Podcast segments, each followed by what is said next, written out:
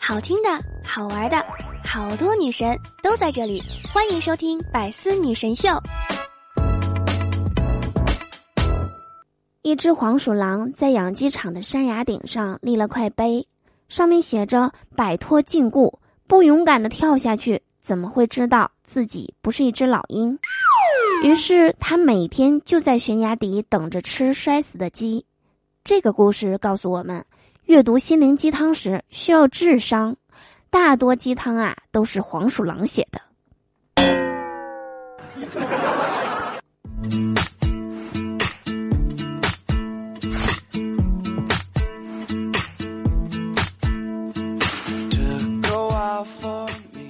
Hello，手机那边，我最亲爱的各位老司机和大宝贝们，好久不见，想我了吗？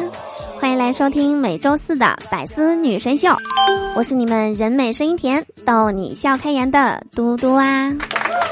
喜欢我的话，记得打开喜马拉雅首页，搜索并订阅我的个人专辑《嘟嘟说笑话》。想要和我近距离互动的小伙伴们，可以在每天中午的十二点或者晚上八点来到我的直播间，就可以和我近距离的接触啦！快来找我玩吧！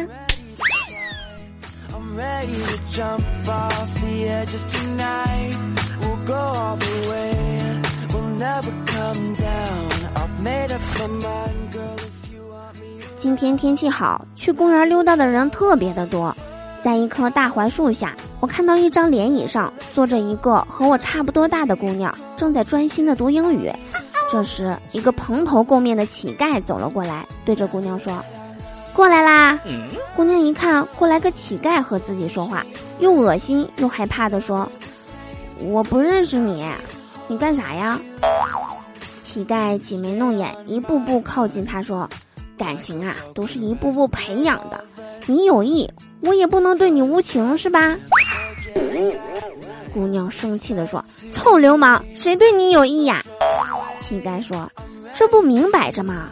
你要是没意，能坐我床上？别人的床你能随便坐吗？”然后那姑娘啊，拿着书蹭蹭的就跑了。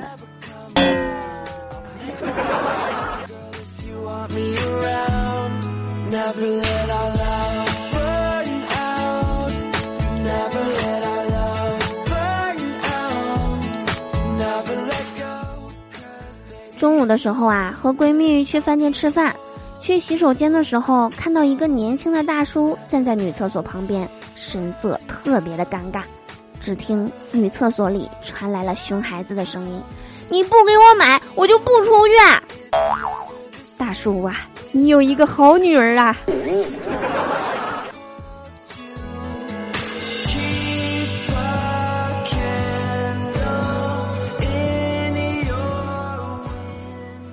和闺蜜吃完饭后啊，走在路上聊着天儿，忽然闺蜜看着我说：“你衬衫扣子掉了。”我第一反应啊，赶紧捂住胸口往下看，谁知闺蜜翻了个大白眼说：“你想多了，是肚子上的扣子。”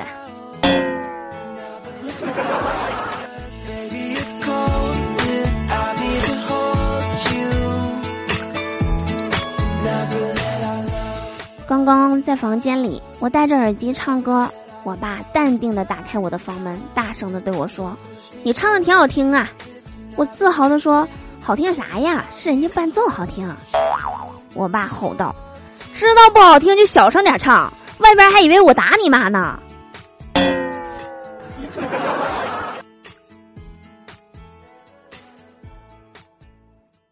李白小时候不爱学习，一天他看到一位老奶奶。在河边准备把一根铁杵磨成绣花针，李白大笑道：“哼，这得磨到什么时候呀？”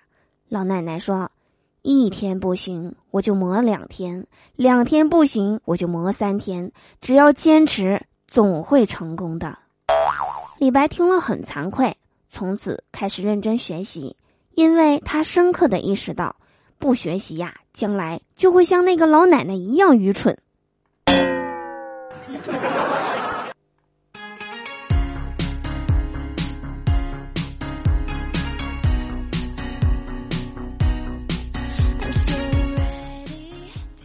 小时候啊，我们都读过卖火柴的小女孩的故事。但是大家都不知道的是，其实她还有一个姊妹篇，是卖核弹的小女孩。故事啊，也是发生在冬天，天降大雪，而小女孩穿着破烂的假鞋在卖核弹。但是人们都在忙着过圣诞，没有人买她的核弹。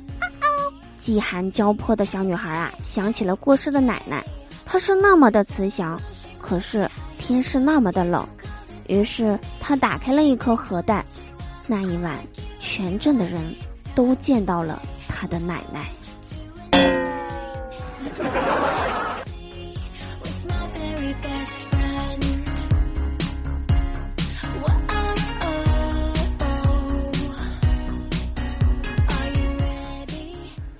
大家知道一万年是有多久吗？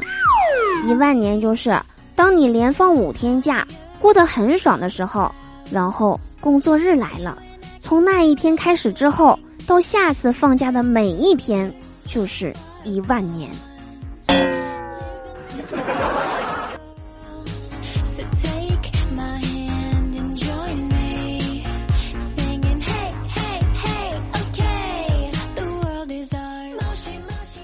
以前啊，我一直都想不通，为什么会有人喜欢穷游。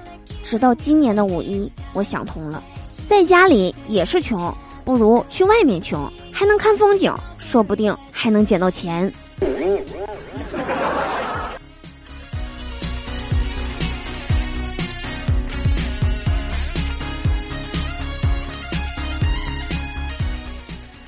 节目的最后啊，教大家一个在网上看视频既不用花钱又不用看广告的方法，仔细听啊，首先。随便打开一个视频，然后在广告要播还没开始播的一刹那，注意啊，这个时候动作一定要快，立刻把眼睛闭上就行了。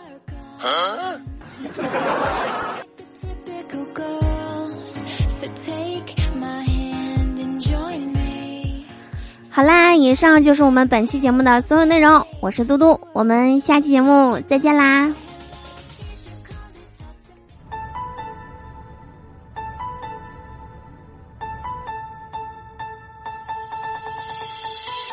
他有他有他也有对象，就你还没有，干嘛你还不恋爱？好处就得拱白菜，别人过节秀恩爱，你就只能被虐待。你以为单身逍遥自在，其实悲哀又无奈。谈恋爱你是真的菜，怎么繁衍下一代？马上又到了一年一度的五二零表白日啦，单身的你准备好了吗？